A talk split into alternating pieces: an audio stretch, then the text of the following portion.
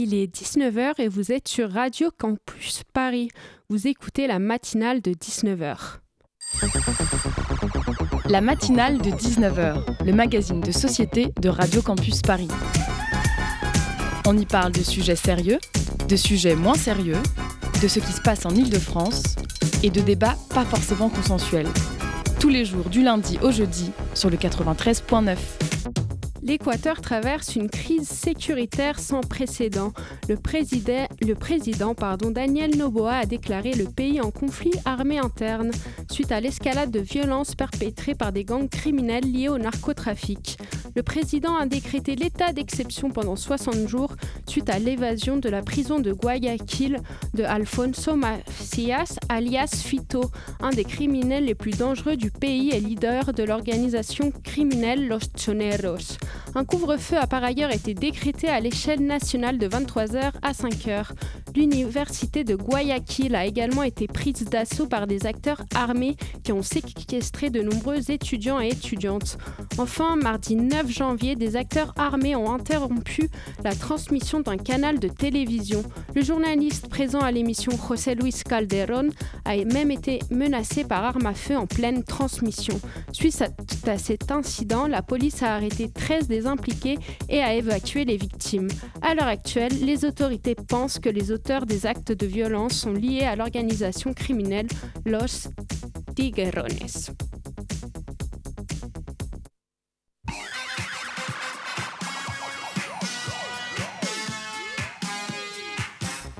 Et au programme de cette matinale de 19h, nous recevons pour le grand sujet Marie-Laure Basilien-Guinche, professeure de droit public à l'Université Jean Moulin III, pour parler de la loi immigration. Dans le Zoom, nous recevons également Fabienne Debar pour parler de son nouvel album Welcome to the Age of Broken Minds. José Luis fera quant à lui une chronique sur le Dry January et on conclura cette émission pour une chronique de Gauthier. Restez en direct sur le 93.9. La matinale de 19h sur Radio Campus Paris.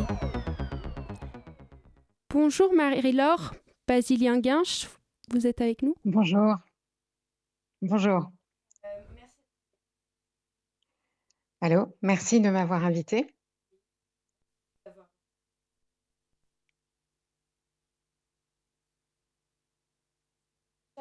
Euh, pour Radio Campus Paris le 7 novembre dernier pour éclaircir ce qui n'était à l'époque qu'un projet d'une réforme sur l'immigration.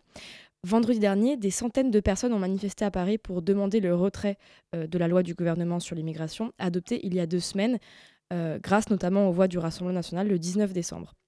Marine Le Pen qualifiait par ailleurs cette adoption comme une victoire idéologique. Euh, la loi doit désormais être validée le 25 janvier par le Conseil, conseil constitutionnel, saisi par Emmanuel Macron lui-même, qui doute de la constitutionnalité de certains aspects du texte voté. Les associations défendant le droit des étrangers appellent à un rassemblement massif mi-janvier avant la réponse du Conseil constitutionnel. Euh, Marie-Laure Basilien-Guinche, selon vous, quels sont les extraits de, de la loi qui peuvent être le plus jugés inconstitutionnels? Alors peut-être revenir quand même sur euh, l'examen et l'adoption de la loi, parce que euh, ça a été euh, un élément important en fait qui peut expliquer la contestation. Il y a eu une première lecture au Sénat avec un durcissement très fort des dispositions sur le contrôle de l'immigration.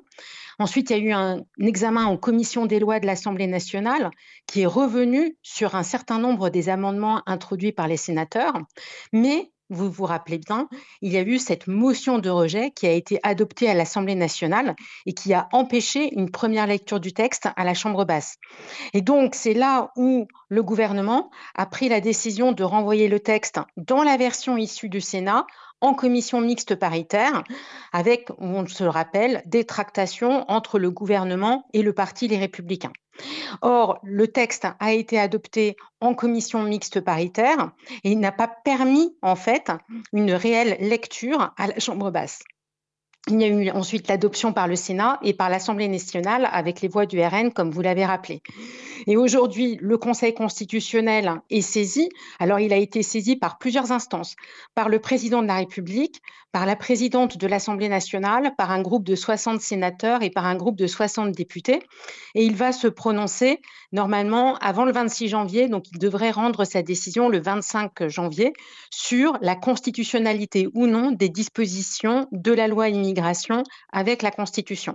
Alors, il y a de nombreux universitaires, des associations de défense des droits des étrangers, des organisations d'élus, des syndicats qui ont adressé au Conseil constitutionnel ce que l'on appelle des contributions extérieures, dans lesquelles ils démontrent la non-conformité à la Constitution de très nombreuses dispositions de la loi.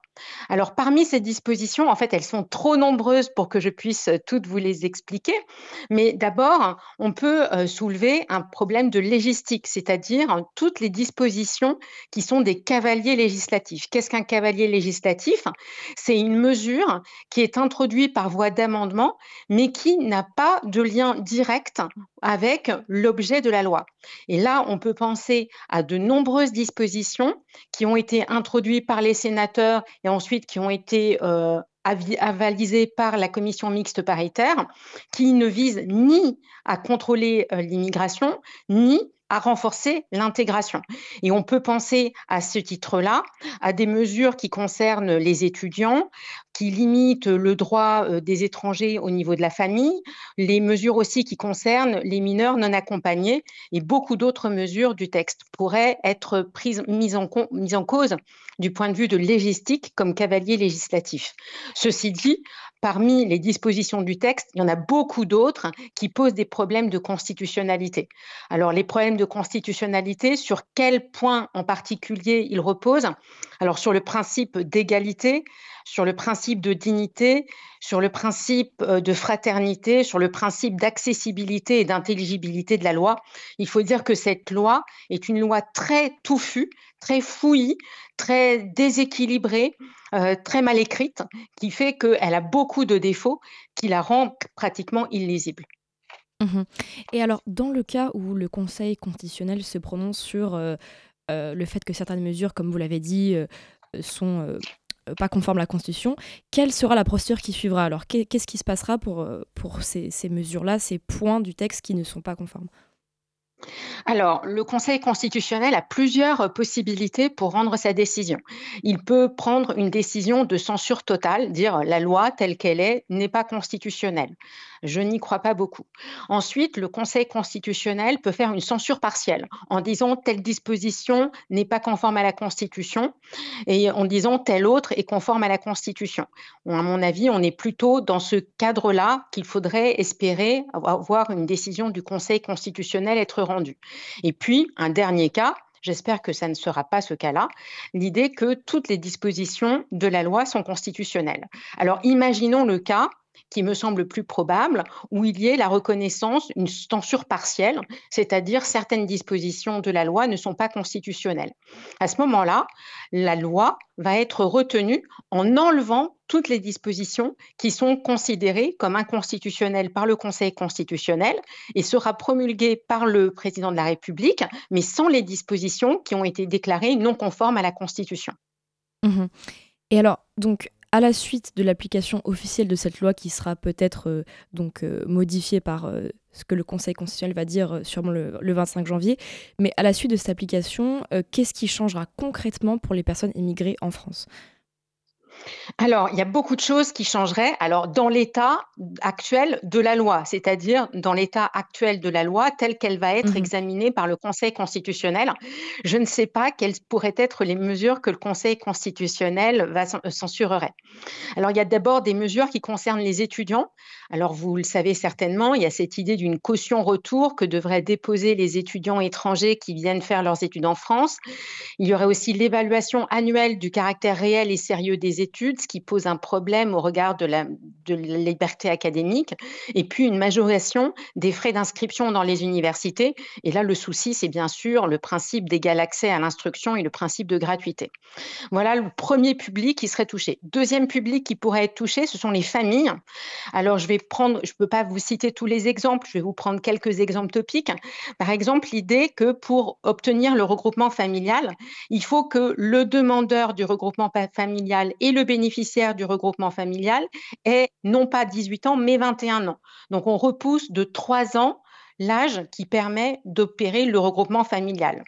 On peut aussi expliquer, par exemple, que pour ce qui est de la réunification familiale, en termes clairs, c'est le regroupement familial pour ceux qui bénéficient du statut de réfugié, seraient exclus les mineurs qui ont constitué leur propre cellule familiale ou seraient euh, exclus les frères et sœurs quand le demandeur demande à être rejoint par ses parents. Ensuite, on a beaucoup de mesures sur la protection sociale. Alors là, vous le savez certainement, la suppression des réductions tarifaires dans les transports en commun pour les ressortissants de pays tiers en situation irrégulière. Je pense aussi à cette exigence d'une résidence de plus de 5 ans ou d'une activité professionnelle de plus de 30 mois pour bénéficier des aides sociales, ou encore la suppression de l'accès à l'hébergement d'urgence aux ressortissants de pays tiers en situation irrégulière. Mmh On a aussi des réformes en matière de santé, avec euh, le titre de séjour étranger malade qui ne pourrait être attribué que s'il y a absence du traitement dans le pays d'origine et non pas absence d'accès effectif au traitement. On a un tas de mesures qui viennent modifier les procédures d'asile, avec notamment la suppression de la collégialité de principe du juge de l'asile.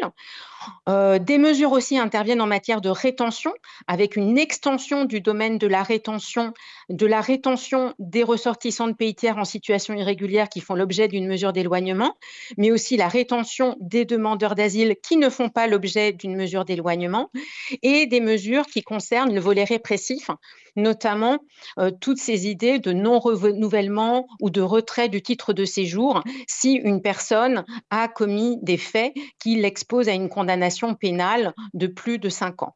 Voilà, on a vraiment tout un panel très répressif, très restrictif, qui euh, pourrait être mis en place par la promulgation de la loi immigration.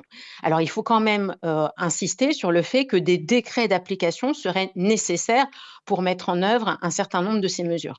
Mmh Et alors, du coup, en ce qui concerne les étudiants étrangers, comme vous l'aviez rappelé, euh, cette loi imposerait une caution à déposer pour venir pouvoir faire ses études. Est-ce qu'on on a aujourd'hui un montant? Est-ce que est-ce que vous avez plus d'informations sur ça, puisque nous, sommes une radio étudiante et ça intéresserait pas mal de nos auditeurs?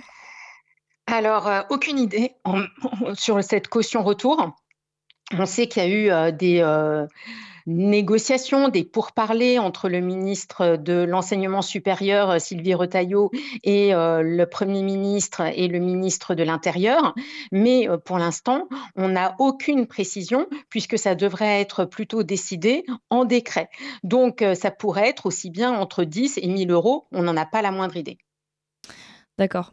à la suite de l'application de, cette loi, on, analyse également ce qui se passe euh, euh, à l'étranger et on aperçoit également que des réformes migratoires dans plusieurs pays en Europe euh, commencent à, avoir le jour et en durcissant les droits des étrangers. Est-ce que c'est, selon vous, un tournant général qu'on aperçoit sur le continent? Alors, euh, je pense qu'on a euh, un tournant répressif, un, tournant restrictif depuis les, années 1990, euh, mais qui s'accentue de manière assez intense depuis 2015, me semble-t-il. Et puis, ceci coïncide avec la montée de l'extrême droite dans le paysage politique de nombreux pays européens et la capacité de négociation que les partis d'extrême droite ont acquis au niveau des chambres basses et leur capacité d'influer en fait sur la politique gouvernementale. Et je pense que cette focalisation sur l'immigration euh, est à souligner parce qu'il n'y a pas plus d'immigrants euh, en population relative qu'il n'y en avait en 2015. On est dans une certaine, on est dans les niveaux de 2015 euh, cette année, mais on a eu une chute notamment avec euh, la période du Covid. Donc il y a une focalisation sur la question de l'immigration qui ne s'explique pas par les mouvements migratoires eux-mêmes. Mmh Merci Marie-Laure Basilien-Guinche. On va se retrouver après une petite pause musicale.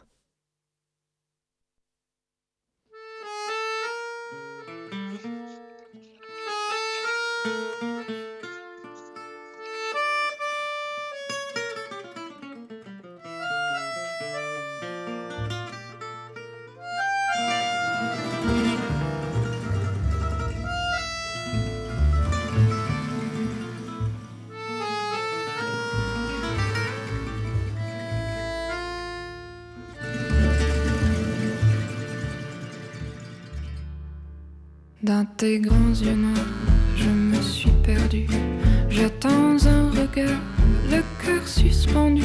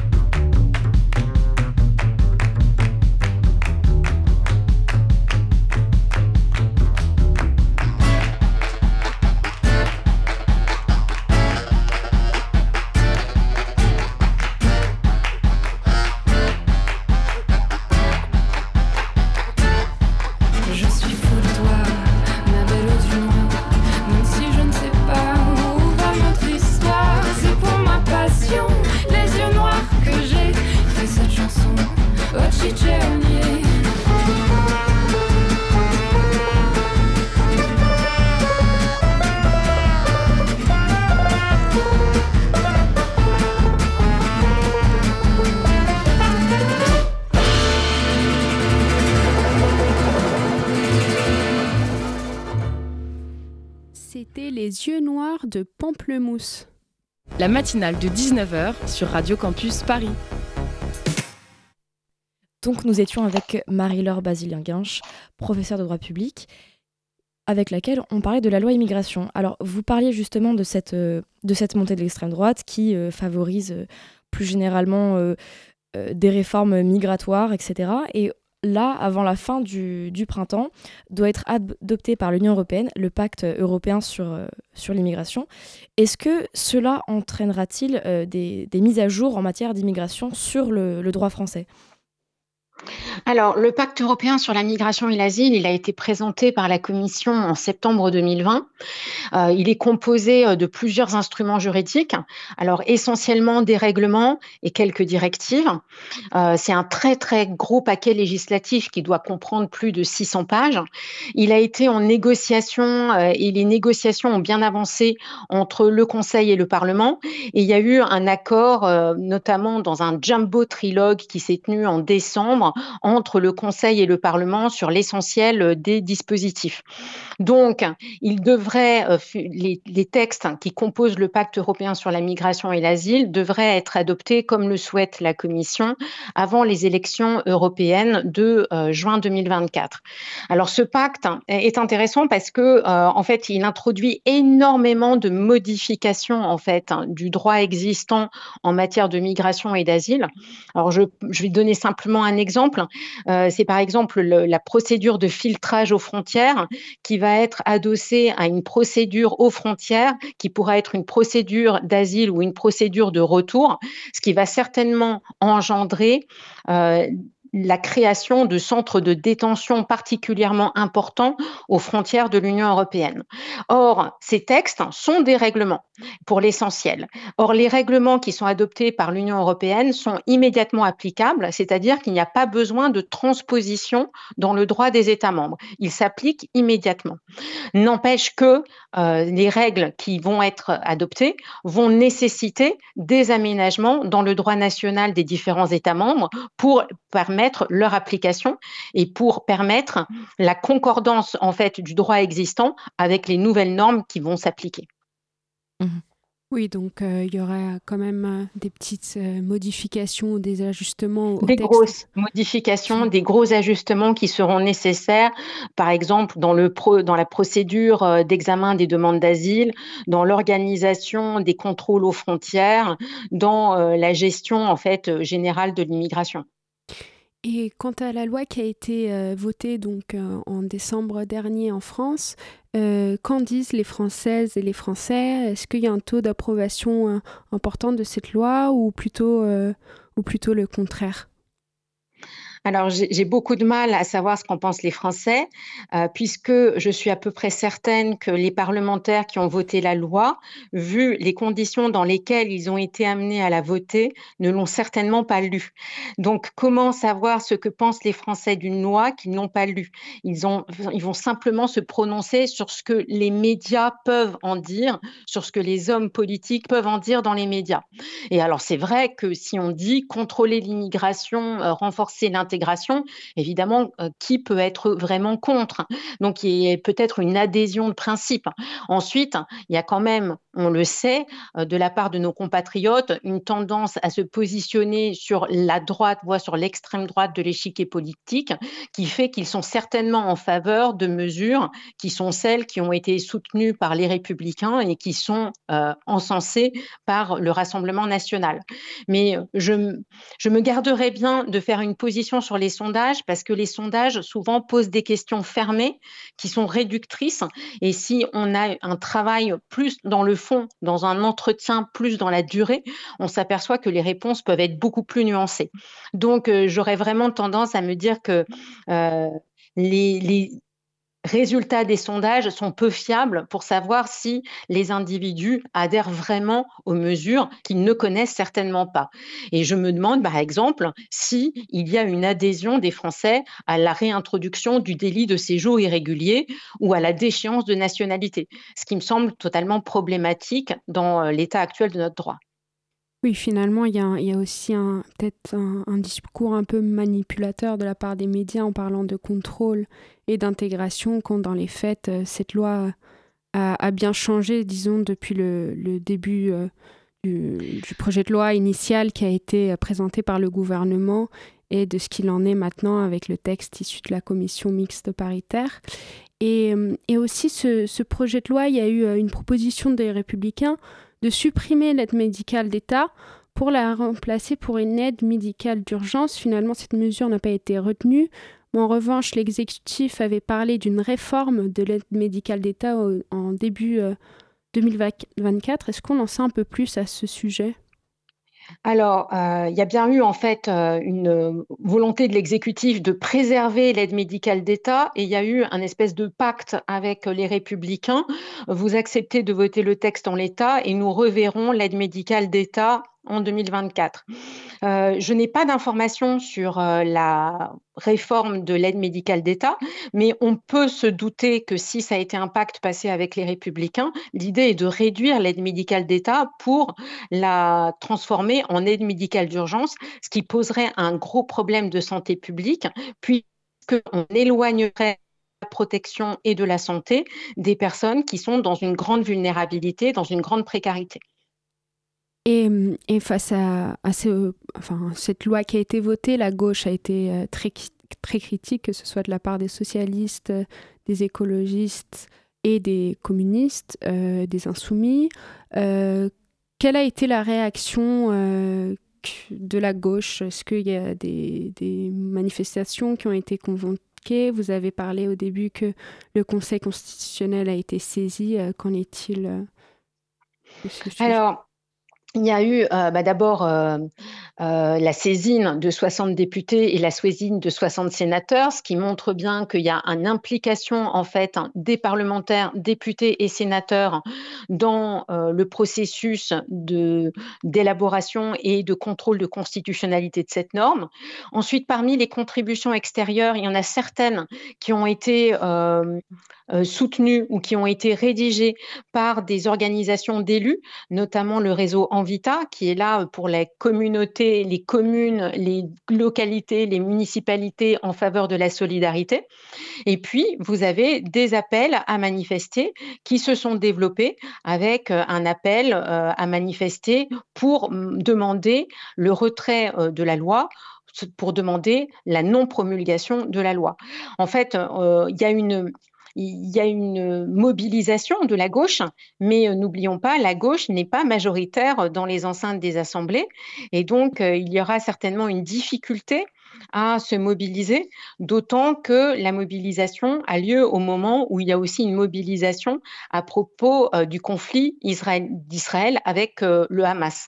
Donc, tout ce, phénomène, toute cette complexité de l'adoption de la loi, toute cette difficulté d'analyse de la loi, toute cette contrainte du temps dans l'étude de la loi, fait qu'il est difficile de se mobiliser. Et on arrive en fait à la dernière étape, c'est pratiquement euh, le dernier moment où on peut intervenir, mais est-ce que cela sera suffisant? Euh, J'ai des inquiétudes. Et, pour continuer un peu ce, sujet-là, il y a également plusieurs départements à gauche qui ont déclaré dans un communiqué refuser d'appliquer le, une partie de la loi immigration qui durcit les conditions de versement aux étrangers de nombreuses allocations. Est-ce que cela est-il possible d'un point de vue juridique, notamment vu le, pouvoir euh, qu'ont les préfets dans, qui a été accordé aux préfets dans, cette, euh, dans ce projet de loi? Il y a un principe euh, d'autonomie des collectivités locales, donc elles ont une capacité à s'organiser en fonction de cette autonomie qui est reconnue par la Constitution. Et dans le cadre de cette autonomie, elles ont la capacité de développer des actions qui correspondent à leurs compétences. Et on peut euh, remarquer que euh, les communes sont, par exemple, responsables euh, de certaines compétences en matière de protection sociale, comme les départements peuvent être responsables en matière de protection sociale.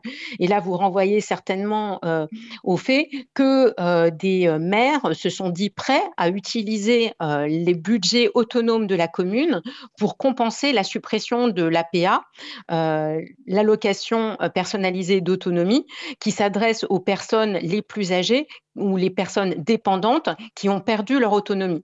Parce que leur supprimer l'APA, ça viendrait à les faire sombrer dans la précarité et dans la plus grande des vulnérabilités, ce qui n'est pas bon pour l'ordre public, ce qui n'est pas bon pour la santé publique, ce qui n'est pas bon pour l'état social de la France.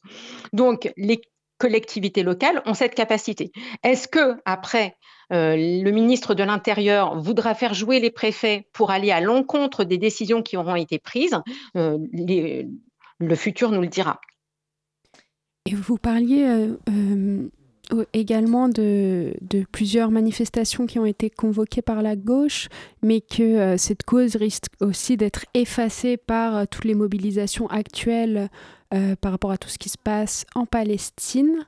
Est-ce que on a déjà des dates de prévues de journées de mobilisation, notamment pour si nos auditeurs ou auditrices souhaitent y participer? Alors là, je suis désolée, je n'ai pas gardé euh, en mémoire les dates des mobilisations, mais je suppose que sur tous les réseaux sociaux, il doit y avoir une possibilité de retrouver ces dates aisément. Ça sera certainement un samedi et ça sera des samedis qui auront lieu avant euh, la décision du Conseil constitutionnel. Donc, on peut imaginer euh, dans les prochaines semaines, très rapidement, ces mobilisations vont avoir lieu.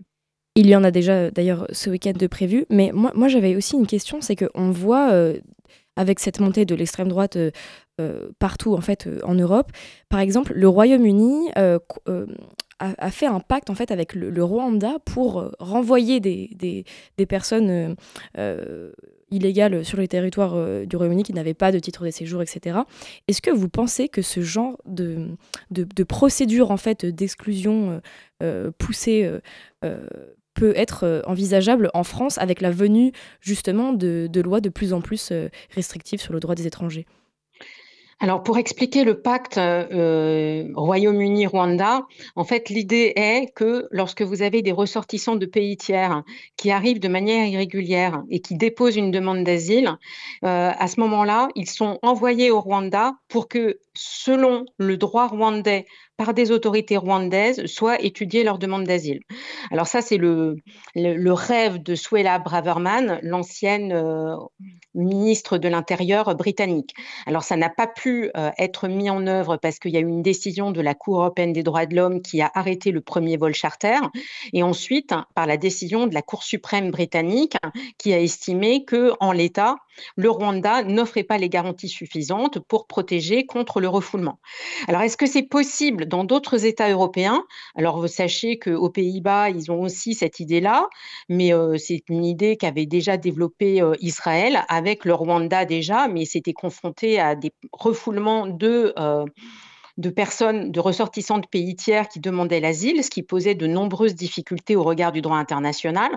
Je n'ai pas connaissance qu'en France, ce genre de projet soit à l'étude, mais il est vrai que ça plairait beaucoup aux euh, partis d'extrême droite que l'on voit euh, se développer dans tous les pays européens. Merci beaucoup Marie, Marie Vasilien Guinche, et on se retrouve après une petite pause musicale.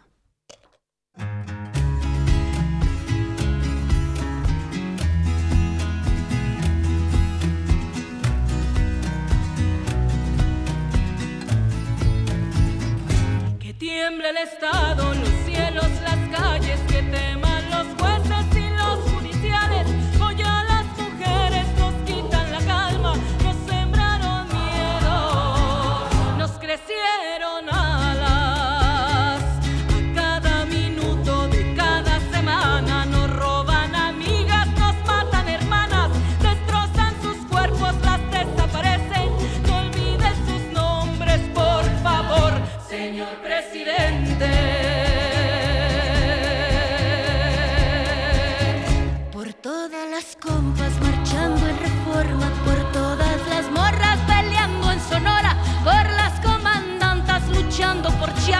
por todas las madres buscando a Tijuana. Cantamos sin miedo, pedimos justicia, gritamos por cada desaparecida.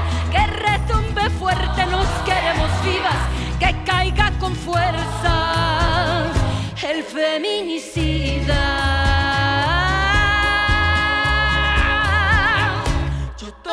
Incendio, yo todo lo rompo. Si un día algún fulano te apaga los ojos, ya nada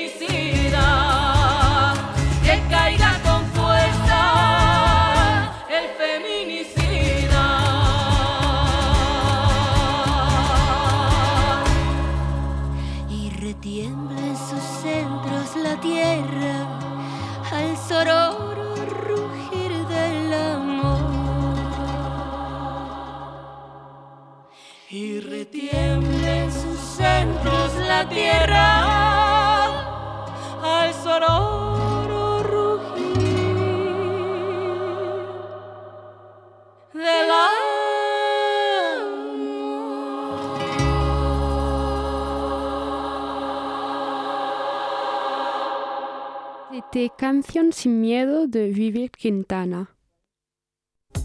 Le Zoom, dans la matinale de 19h. Et nous retrouvons José Louis qui va nous parler du Dry January ou du mois sans alcool. Sans alcool pardon. Que faire donc? Je suis aujourd'hui avec vous pour parler d'un sujet qui fait parler de lui en ce moment, le Dry January, ou le mois sans alcool. Pour ceux qui ne le savent pas, le Dry January est un défi qui consiste à ne pas boire d'alcool pendant un mois, en janvier donc. C'est un peu comme si votre pilule du lendemain ou votre bol de soupe détox durait 31 jours. Courage. Ce défi est né en 2013 au Royaume-Uni et depuis a pris de l'ampleur dans le monde entier. En France, en 2022, on estimait à 2 millions de participants. Un chiffre impressionnant qui montre que la tendance est en train de se démocratiser. Mais pourquoi tant de gens se lancent dans ce défi il y, a plusieurs, il y a plusieurs raisons à cela. Euh, d'abord, bah, ça permet de se rendre compte de l'impact de l'alcool sur sa vie et de prendre conscience des bienfaits de la modération. En effet, la mère sensation au réveil quand on se rend compte que le Ken avec qui on a, le Ken avec qui on a quitté la soirée n'est en fait que le Gérard du bar du coin fait sûrement aussi partie du succès de cette mouvance. Le dry January est une bonne occasion de faire une pause dans sa consommation d'alcool. Je le rappelle, l'alcool est une substance toxique qui peut avoir des effets néfastes sur la santé à court et à long terme. Faire une pause de quelques semaines permet de laisser à l'organisme le temps de se reposer et de se régénérer après décembre et ses nombreuses fêtes de famille et soirées de fin du monde. Ensuite, c'est un bon moyen de perdre du poids. L'alcool est calorique. Faire une pause d'un mois permet de réduire l'apport calorique et de favoriser la perte de poids. Euh, en vrai, hein, euh, si, vous voulez continuer sur votre lancée, hein, euh, il ne faut pas arrêter. enfin, le Dry January permet de se tester, de se dépasser et, de prendre de bonnes résolutions pour la nouvelle année. Un mois facile à tenir, non? Mais est-ce que c'est sans risque de faire tout ça? Faut voir. Euh, il peut entraîner des symptômes de sevrage, comme des maux de tête, des nausées, de l'irritabilité ou des troubles du sommeil. Ces symptômes sont généralement bénins et disparaissent au bout de quelques jours. Mais enfin, il va surtout générer un sentiment de frustration pour les personnes qui ont l'habitude de boire de l'alcool. Bonjour le sentiment de FOMO. Fear of missing out, ou en bon français, la peur de rater quelque chose. Qui ne s'est jamais senti exclu lors d'une énième beuverie au nom de la cohésion d'équipe, de promo, de groupe, enfin bon. Oui, parfois la vie est plus belle, est plus belle en eau trouble. Alors, bonne idée ou pas ce Dry January? La réponse dépend de chacun. Si vous êtes un consommateur régulier d'alcool et que vous souhaitez faire une pause pour améliorer votre santé, le dry January peut être une bonne solution. Si vous êtes un consommateur occasionnel d'alcool ou que vous n'avez pas de raison particulière de faire une pause, le dry January ne vous servira à rien. Enfin, si vous avez des problèmes d'alcool, le dry January n'est pas une solution. Si vous avez besoin d'aide, n'hésitez pas à contacter un professionnel. Est-ce que tu as un conseil peut-être à nous donner? Peut-être euh, apprenez à apprécier le moment les moments sans alcool, parce que même sans alcool, la ville est belle. Il y a plein de choses à faire à part boire de l'alcool, et vos souvenirs en seront que meilleurs et vous remercieront. Sinon, ben, buvez avec modération. Et surtout, amusez-vous. Merci José Louis pour cette chronique et espérons que les auditeurs et les auditrices te suivront. Le Zoom, dans la matinale de 19h. Et ce soir, nous retrouvons Fabienne de Bar pour son nouvel album qui s'appelle Welcome to the Age of Broken Minds. Et avec nous, nous retrouvons Gabrielle Bayer qui va faire l'interview avec nous ce soir. Bonsoir. Bonsoir. Bah, merci beaucoup, euh, Fabienne, d'être avec nous ce soir. Donc, comme le disait euh, notre animatrice, ton premier album, Welcome to the Age of Broken Minds, va sortir le 19 janvier prochain. Mhm. J'ai pu lire à son sujet que c'est une histoire d'errance et de synthétiseur. Euh, est-ce que vous pouvez nous en dire un peu plus? C'est un peu mystérieux. J'ai vu que c'était pop et mélancolique. Qu'est-ce que tout cela traduisait pour vous? Oui, ça parle de, je pense, de pas mal de moments de d'errance, de cassure, de rupture, mais de moments aussi, j'espère, d'affirmation de soi, de reconstruction. Euh, c'est vrai que j'aime écrire de façon un peu, comment dire, ce sont des collages un peu aussi de, choses que j'aime, que je vois et que je et qui transcrivent un peu comment je me sens à ce moment-là. Mais donc, ouais, c'est ces moments un peu de rupture, d'affirmation de soi et de synthétiseur parce que c'est mon instrument principal et, on a fait le choix aussi de se concentrer sur cet instrument pour l'album parlez justement euh, d'affirmation de soi. Cet album, vous le signez de votre euh, seul nom. Mm. Est-ce que pour autant c'était une œuvre solitaire? Est-ce que vous avez travaillé en collaboration avec d'autres personnes? Et puis, comment c'était euh, ce premier mm. album seul? Alors, c'est un, un peu les deux. Le, le- la démarche, le début a été euh, très solitaire et j'ai beaucoup appris aussi à, à ce moment-là. Ça a été vraiment, vraiment très intéressant de se confronter à ça. Et après, j'ai fait appel à Marc Niry, qui est un super musicien, bassiste et ingénieur du son. Et donc, on a fini l'album, on a beaucoup écrit aussi ensemble, coproduit. Donc, c'est finalement aussi l'œuvre de deux personnes, vraiment. Euh, mais c'est vrai que l'origine du projet, le- le- les thèmes, l'intention qu'il y a dans les chansons, euh, c'est, j'ai décidé de le porter à, à mon nom, ce qui a été euh, une démarche assez euh, longue et, et difficile, mais j'en suis très contente. On est pour vous. Euh, vous parliez de collage. Euh, comment euh, se passe votre processus euh, de création? Comment euh, est-ce que vous construisez euh, vos textes, euh, les mélodies? Comment se, Mm. on passe à ce- cette étape-là? Je crois que hum, c'est plutôt pour moi les paroles qui demandent beaucoup plus de travail. Les, mélo- les mélodies, finalement, j'aime bien passer une journée à, à en faire beaucoup et prendre euh, ce, qui, ce qui est le plus parlant pour moi. Et, mais c'est vrai que et, et travailler les sons, tout ça, c'est de l'expérimentation qui vient. Puis la chanson prend Mhm. forme petit à petit comme ça. Et pour finaliser en quelque sorte la chanson, les, pour moi, les paroles viennent à la fin. Et j'ai vraiment besoin d'un support visuel. Enfin, je, me rends compte que j'ai une façon très visuelle d'écrire, donc de regarder des films, de voir des expositions, des tableaux, de lire des livres. Et ça peut être une petite anecdote qui va devenir euh, même le cœur d'une chanson. Euh, à un moment, j'avais lu un article sur euh, l'impératrice du, Japon qui a perdu sa voix dans les années 90, pendant quelques mois. Et, et- et la façon dont c'était dit et raconté, enfin, il y avait quelque chose de très mystérieux. Et ça, Mhm. ça peut après se retranscrire dans des paroles, pas forcément littéralement. euh, Mais une influence, une inspiration. oui, voilà, ça va être ces images. J'admirais beaucoup, euh, enfin, j'admire toujours beaucoup des, des gens qui arrivent à écrire en, en, comment, en créant des images assez étranges, assez simples en même temps. C'est ça aussi, quand on écrit une chanson, on peut pas aller vers quelque chose de trop compliqué. Parce que faut que ça tienne, dans- faut que ce soit audible. oui, voilà, puis avec des mots simples, mais qui doivent être justes. Et... ouais, donc c'est tout un travail. Mais Mhm. du coup, se nourrir d'autres influences euh, qui ne soient pas forcément musicales, ça, ça m'aide beaucoup. Bah, J'allais justement vous demander euh, si vous aviez des influences musicales ou non qui euh, Mm. qu'on retrouve dans votre travail ou peut-être qui, ouais, qui vous ont Mm. nourri. euh.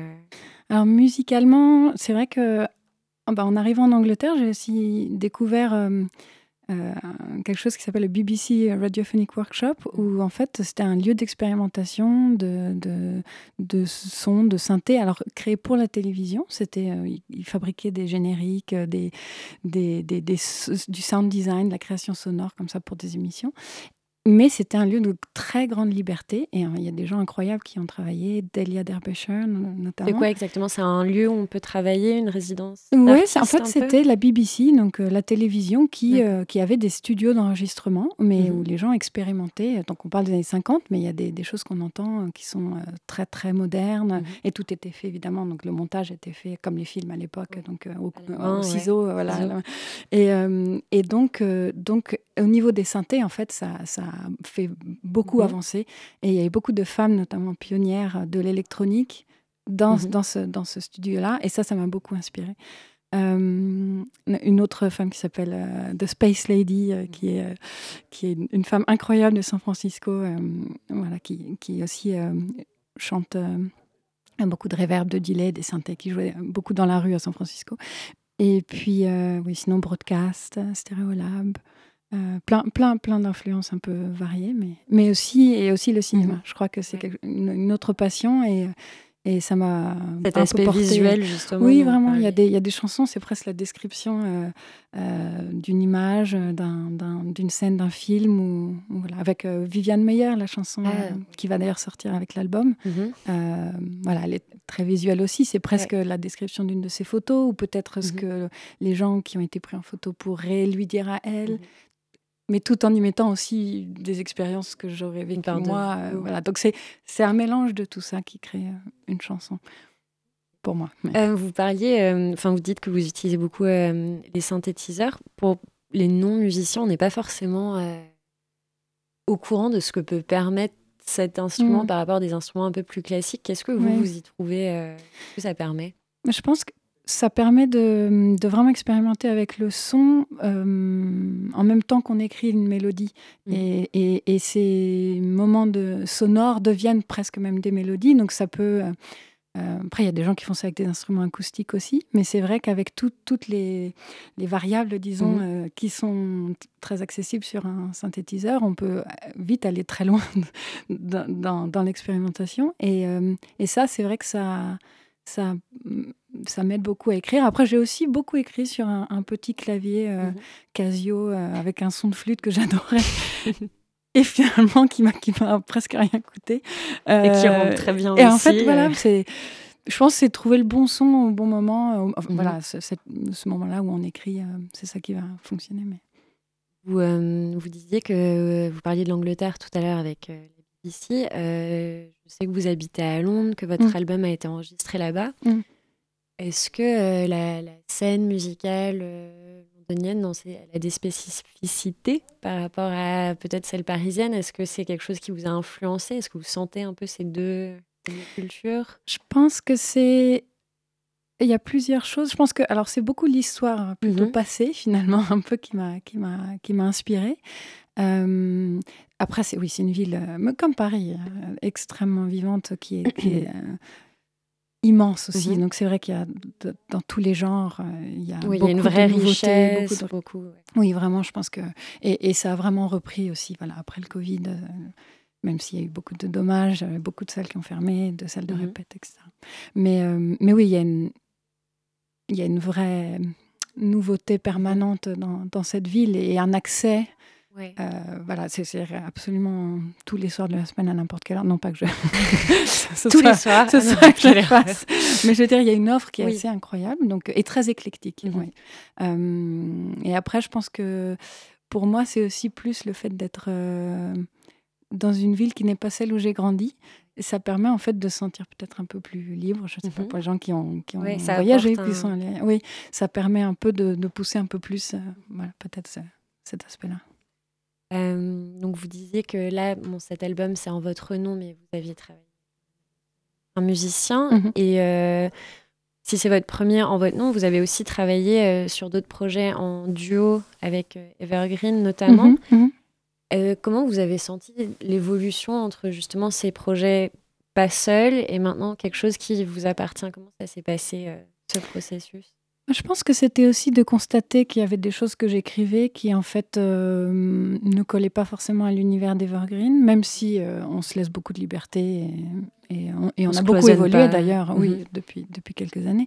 Mais, euh, mais c'est vrai qu'il y avait quelque chose finalement d'assez personnel et qui constituait un peu une œuvre est un bien grand mot, mais je veux dire qui, qui, voilà, qui, qui, avait une cohérence comme ça qui se tenait. Et, et oui, c'était intéressant justement aussi d'explorer ça après avoir, euh, après la collaboration, euh, ouais, de, de, faire ça en mon nom. Euh, là, on parle un peu de l'album, du processus de création. quel, quel, rapport vous entretenez par rapport à la, la scène, au fait de jouer en public C'est quelque chose qui vous fait Oui, j'adore. Après, j'ai vu, c'est fou parce que en reprenant après le Covid, euh, c'est vrai que le track. Euh, il y a un avant, un après euh, qui s'est ressenti. Et puis c'est vite, au fur et à mesure des concerts, il est vite. Il y a toujours un track, mais mhm. qui, qui, est devenu un peu plus gérable. mais je, ouais, c'est, mais c'était incroyable de pouvoir reprendre les concerts. Vraiment, c'était très émouvant. Ça se passe, vous sentez Comment ça se passe? J'ai du mal à imaginer euh, l'énergie du public. C'est un mm. moment d'échange où vous sentez que vous donnez quelque chose Oui, moi j'aime bien. Il y a des gens qui préfèrent être vraiment concentrés euh, mm-hmm. euh, sur, voilà, sur ce qu'ils font. Et c'est vrai que moi j'aime beaucoup échanger avec le public. Et... Bah, juste, bah, on va devoir terminer là. Merci beaucoup. Peut-être juste pour finir, en parlant de concert, est-ce que vous savez s'il y en aura de prévu pour euh, ce, premier bel album? Oui, voilà, les premières dates seront en avril, donc euh, j'en dirai plus euh, sur les réseaux sociaux. on ne manquera pas de vous suivre. Merci, Merci beaucoup. Merci beaucoup et on se retrouve après une petite pause musicale.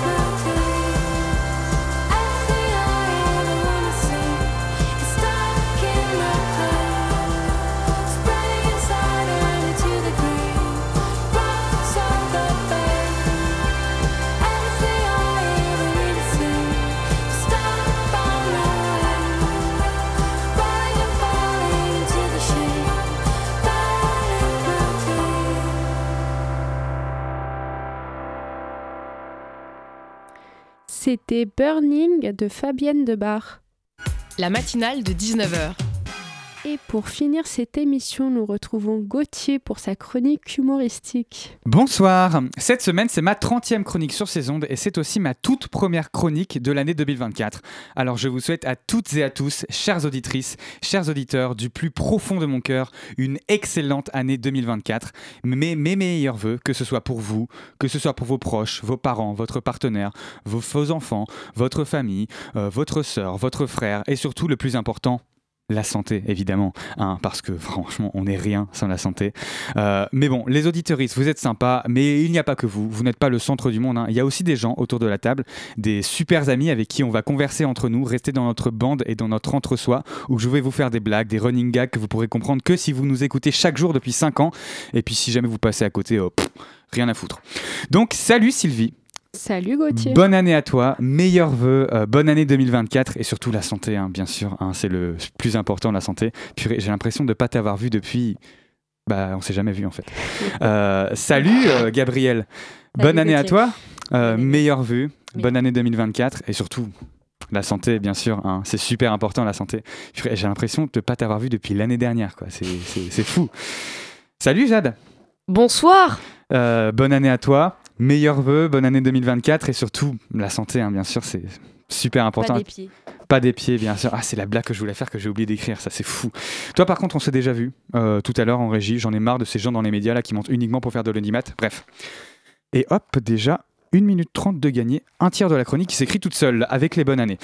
Une bonne année, pas du tout pour Rennes, par contre. hein. si jamais vous vous en souvenez, il y a plus d'un mois, je vous avais parlé de la panne de la ligne B du métro de Rennes. Eh bien, sachez qu'il a été réparé. Puis, il est de nouveau tombé en panne, mais il a été réparé. Puis, il est de nouveau tombé en panne. Et maintenant, il est en panne pendant au moins 3 mois. 3 mois.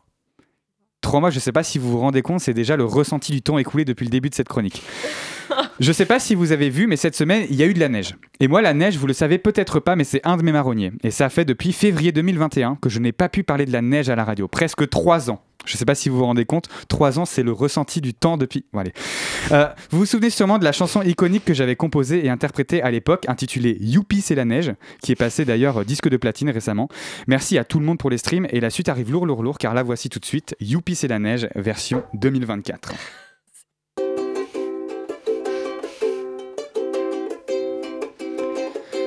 On ouvre les yeux, c'est mardi matin, il y a de la neige aujourd'hui. Oui, ben, bon, voilà. Voilà quoi, c'est.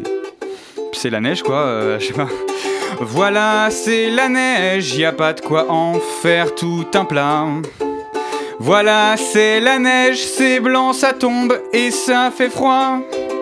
Voilà, c'est la neige, ça fait un an depuis la dernière fois.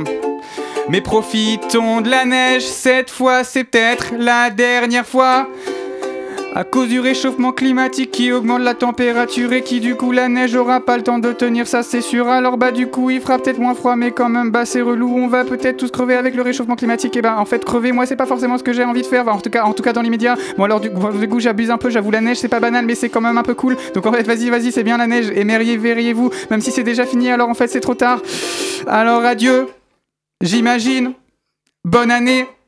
Meilleurs vœux. Bonne santé parce qu'au final, c'est peut-être ça le plus important, c'est la bonne santé. Et bonne année surtout. hein. Bonne année à vous tous finalement et la matinale de 19h c'est déjà terminé. Merci à Jade pour la co-interview ainsi qu'à Gabriel pour le Zoom. Merci à toi Gauthier et à José Louis pour vos chroniques. Merci à Clément pour la réalisation et à moi-même pour la présentation et surtout merci à Héloïse pour cette coordination et merci à vous chers auditeurs et auditrices de nous supporter et nous écouter tous les lundis, mardis, mercredis et jeudis.